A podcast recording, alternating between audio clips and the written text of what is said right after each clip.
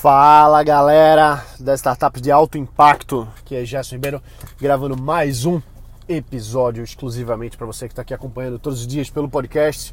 Notícias e informações sobre negócios, tecnologia, inovação, investimentos em startups e games. Games também. Hoje a gente vai falar sobre games, que é uma indústria gigantesca. Muita gente não sabe, mas games, desenvolvimento de jogos e enfim, é um mercado maior do que a indústria de cinematográfica, é maior do que Hollywood, por exemplo. Então, para a gente ver, ter uma noção do tamanho da, da, brincadeira, né? Que não é brincadeira de jeito nenhum. Inclusive, os games, eles evoluíram muito ao longo dos últimos anos, né? Sem falar de, de ter virado um esporte mesmo.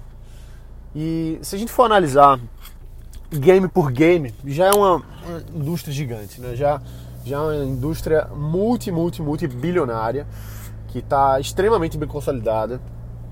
Inclusive agora, esses últimos dias, teve um dos maiores, o maior evento de games do mundo, chama E3, que acontece todos os anos em Los Angeles, se eu não me engano é Los Angeles, e que reúne os principais estúdios, os principais, as principais empresas que fazem games. Né? Então, a Nintendo, por exemplo, teve lá e lançou várias coisas novas, vários jogos, e vários e vários outros publishers, vários outros é, várias outras empresas aí que estão nesse mercado. Então, o qual, qual que é a oportunidade que a gente tem que ver aqui agora? É o seguinte, game veio para ficar. Eu tive a oportunidade de conhecer, bater um papo, enfim, passar um final de semana conversando com um dos caras que é o pioneiro da criação no mercado de games, quando não existia games, quando isso nem, nem se falava sobre isso, que é o Al Alcorn, um dos caras que é, um dos caras da Atari, quando a Atari ainda não era nada, né? pelo menos não era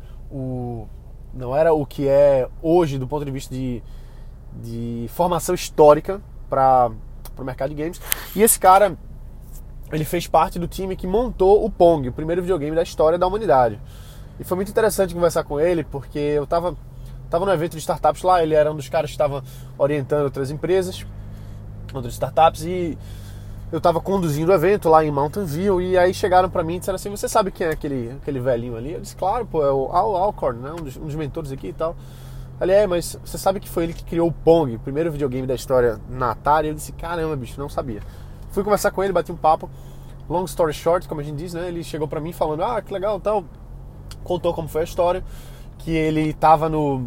Eles estavam fazendo essa, essa brincadeira interna assim no, no escritório deles de fazer um uma eletrônica que, que, que era um joguinho, então conectado lá na tela e tal, e, e a bolinha ia para um lado, ia para o outro, e você jogava isso de forma muito, muito amadora mesmo, assim. E aí alguém teve a brilhante ideia, como bons americanos que eles são, né, de colocar uma, uma fichinha e a pessoa comprar fichinha para poder jogar. E aí eles pegaram isso, colocaram numa sorveteria e teve um problema muito grande, porque em pouquíssimo tempo já estava abarrotado de moeda. Tinha que trocar, né? O negócio deu tão certo que assim, foi, foi mais rápido que eles pensaram. E aí começaram a fazer outras e tal. O negócio bombou, eles viram que existia uma oportunidade de mercado ali, começaram a construir em cima disso uma coisa que acabou virando o primeiro videogame da história, que acabou virando, é, que acabou sendo o, o início de uma indústria multíssima, bilionária, que é o mercado de games.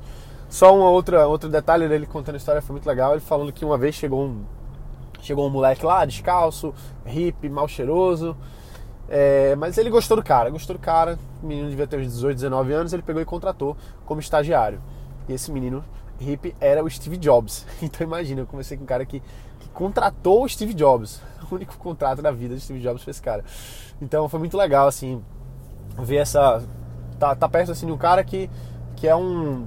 É histórico, né? O Al Alcorn, junto com a equipe dele, histórico aí para o mercado de games. Então, voltando para os dias de hoje, né? a gente hoje está num mercado extremamente consolidado e que tem espaço para crescer.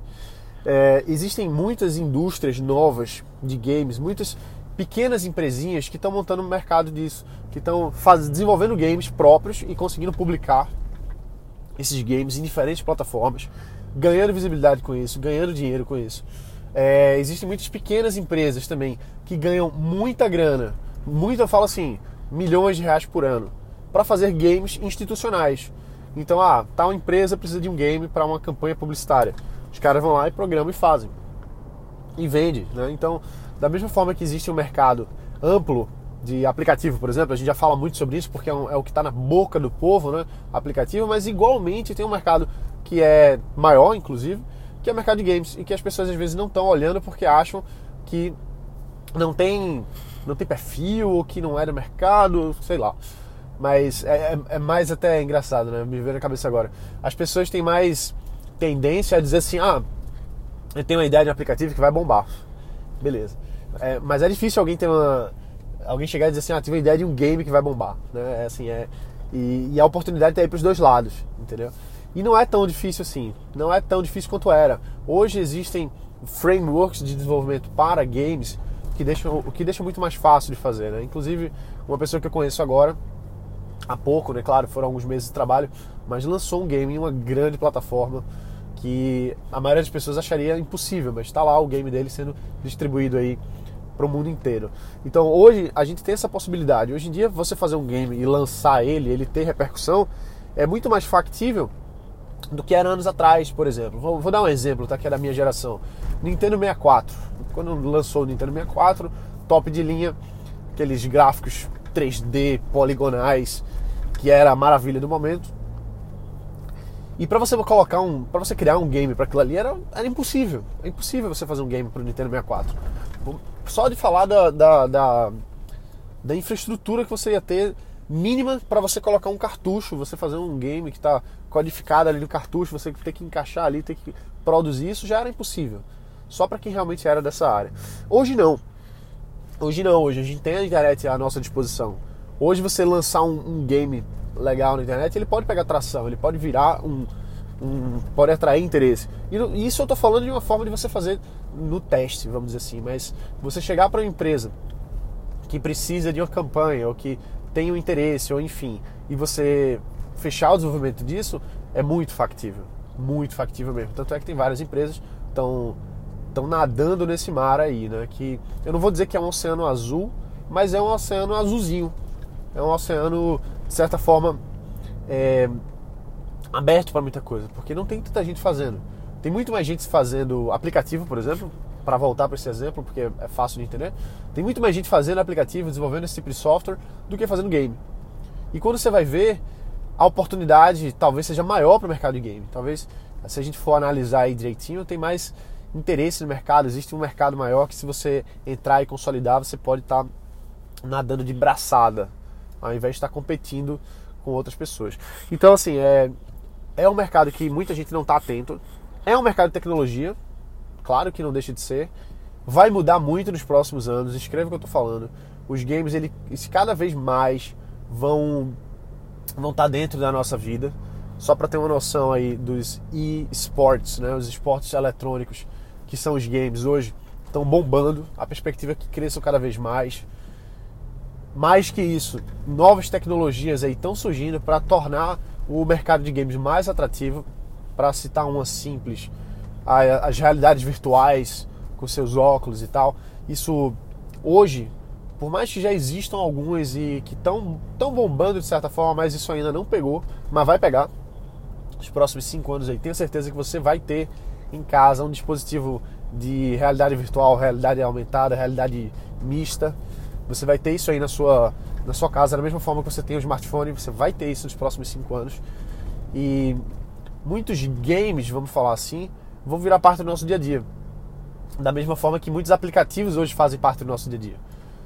A, a gamificação é uma palavra que já se usa há muito tempo, que inclusive eu tenho um grande preconceito por essa palavra especificamente, mas a gamificação ela vai aumentar ainda mais no nosso dia a dia, de forma, de forma natural.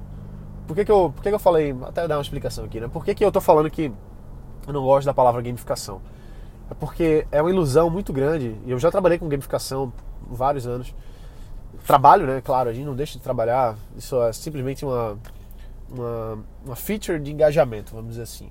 Mas as pessoas acham que gamificar alguma coisa é a bala de prata de qualquer sistema.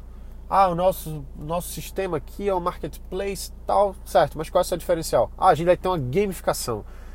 Enquanto que a pessoa não sabe que gamificação hum, não quer dizer que aquilo ali vai realmente trazer engajamento. A gente gamifica as coisas para na expectativa de aumentar o engajamento, aumentar o uso, fazer com que as pessoas é, tenham uma experiência melhor dentro do nosso sistema. Eu não estou falando de game, né? eu estou falando de gamificação, estou falando da, da, utilização de estratégias de game para melhorar o engajamento da, do sistema que a gente tem, seja ele qual for. Então, dito isso, é, muita gente se prende à palavra gamificação e acha que é a solução para tudo. Ah, eu vou gamificar isso e pronto, e agora vai, vai ter um engajamento. Ah, eu estou fazendo uma plataforma de e-learning, de uma startup de edtech, né, educacional. Ah, como é que você vai engajar os seus alunos? Como é que você vai entreter eles? Ah, eu vou fazer um. Vai ser gamificado. Pô, bicho, isso não quer dizer nada. Não quer dizer que, que porque você pensou num, num sistema de moedinhas, num sistema de badge ou, ou um, um, bonequinho que vai avançando ali, não quer dizer que a, a criança vai estar tá mais propensa a estar tá usando o seu sistema. Não quer dizer nada, de verdade, assim, porque você está concorrendo com todos os games realmente viciantes que as crianças jogam. Então, por que, que ele vai jogar o seu joguinho ali educacional se ele tem, sei lá, tem jogos muito mais avançados e realmente consolidados aí para estar tá competindo. Então, às vezes a gente pensa que isso é a solução, quando na verdade pode ser que seja, não estou dizendo que não seja não, não estou dizendo que gamificação é uma coisa ruim nem nada do tipo, só estou dizendo que é mais uma das hipóteses que a gente coloca quando a gente está construindo alguma solução. A gente coloca hipóteses. Ah, eu acho que se eu colocar um sistema aqui de pontinhos, vai aumentar o engajamento da pessoa, ela vai abrir mais o meu software. Ela vai voltar a usar mais. Pronto, isso é um teste, você vai fazer e você vai montando. O que muita gente pensa é que tem que gamificar tudo e pensa num plano gigante. Eu, eu já caí nessa mesma, nessa mesma falácia, vamos dizer assim. Pô, eu tô falando bonito, né? Falácia. É, é, eu já caí nessa também de achar que a gente tem que, que ah, vou fazer um mega plano de gamificação e isso é o que vai fazer meu sistema dar resultado. E às vezes não é. Um, sistema de gamificação, às vezes ele fica tão complexo é, que se perde, se perde dele mesmo. E às vezes não é aquilo ali que vai fazer a diferença, tá bom? Dá pra gente gamificar? Dá. Vou dar, vou dar um exemplo aqui de gamificação de um aplicativo que eu gosto muito, faz tempo que eu não uso, mas que eu gosto muito, chamado Headspace. Já falei aqui algumas vezes, é um aplicativo de meditação. E nesse aplicativo, ele, ele, eu não vou dizer que ele é um joguinho, porque ele não é um joguinho, ele é um aplicativo em que você vai ouvir meditação. Mas ele tem alguns poucos, não são muitos não, ele tem alguns poucos elementos de, de gamificação que deixam ele muito interessante. E olha só, às vezes não é, não é você fazer um mega plano de gamificação, é você fazer uma funcionalidadezinha, duas ou três, que de fato aumente o engajamento da pessoa. No caso do Headspace, uma das coisas que ele faz, né, até faz tempo que eu não abro o aplicativo, pode ser que tenha mudado alguma coisa, mas ele tinha um, um contadorzinho de quantos dias você está meditando sem parar. Isso é muito legal, porque você fica no, no vício produtivo de não querer perder a sua pontuação. Então você está ali, ah, hoje, hoje eu hoje eu meditei. Então ele fica lá uma contagem. Ah, hoje tá no dia 5, aí fica lá a contagem, dia 6, dia 7. Então já já você tá com 73 dias seguidos e você não quer perder. Se você perder um dia, ele volta pro zero, você não quer perder. Então isso acaba por trazer a construção de um hábito. Olha só que interessante. Então aquele hábito ele vai se consolidando por conta de uma espécie, vou, vou usar de forma é, uma palavra bem simples, mas é um víciozinho que ele cria. Ele gera um vício de você querer ter aquele aquele badge ali, né? Aquele, aquela contagem. Você não quer perder. Porque eh, o, ser humano ele tem essa, essa tendência aí cognitiva, né? De, de querer continuar, enfim, de não querer perder aquela coisa que no final das contas não significa nada, é só um contadorzinho. Mas vê que coisa interessante, é uma, uma gamificação tão simples e tão poderosa, porque ela mexe com o nosso o nosso ser, né? O ser humano como como uma pessoa, né, mesmo, vendo que analisando a psicologia, analisando a cognição da pessoa, analisando o que que está por trás ali dos desejos internos, um desejo interno bobo, simples de não querer que o número 73 caia para zero. Mas essa besteirinha faz com que você vicie, você use aquele aplicativo todos os dias e no caso aqui é uma excelente coisa porque é um é um, um bom hábito de meditação que você está desenvolvendo mais a sua paz interior. Então vê que coisa interessante. Eles não fizeram um mega plano de gamificação em que você tem um boneco e o boneco cresce e você ganha moedas. Não. É um, é um contador. Então, assim, é, a gente pode utilizar a gamificação a nosso favor. A gente deve utilizar ela quando fizer sentido, tá? Quando fizer sentido.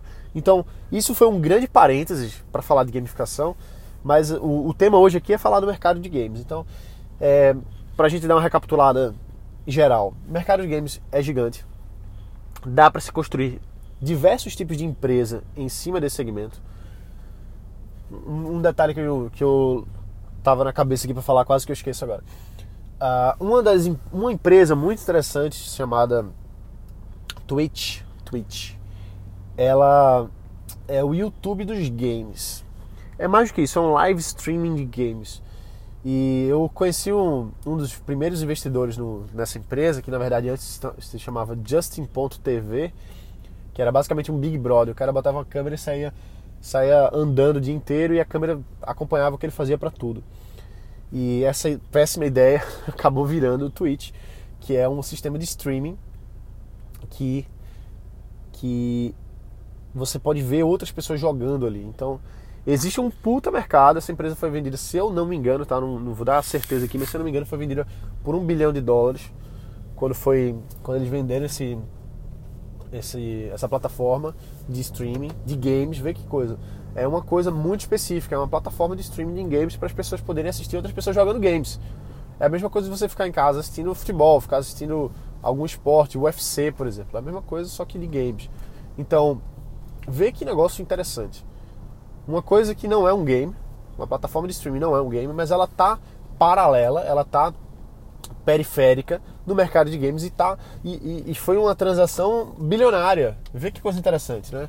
Ah, mas eu não, eu não, não sei fazer game, não é minha área, sei lá. Mas você faz alguma coisa nesse sentido, existe um grande mercado. Então, esse é o nosso resumo de hoje aqui para falar do mercado de games. Eu boto muita fé nisso, inclusive a gente vem trabalhando algumas coisas aí nesse mercado. E eu quero deixar para vocês aqui essa mensagem de que você pode é, construir um negócio nessa área. Você pode estar sempre buscando desenvolver a sua empresa, desenvolver é, o que faça sentido. E faz sentido game? Faz. Faz muito sentido games. Vale a pena você dar uma olhada nisso aí. Beleza? Então é isso aí, galera. A gente se vê aqui amanhã. Um forte abraço. Bota para quebrar e valeu.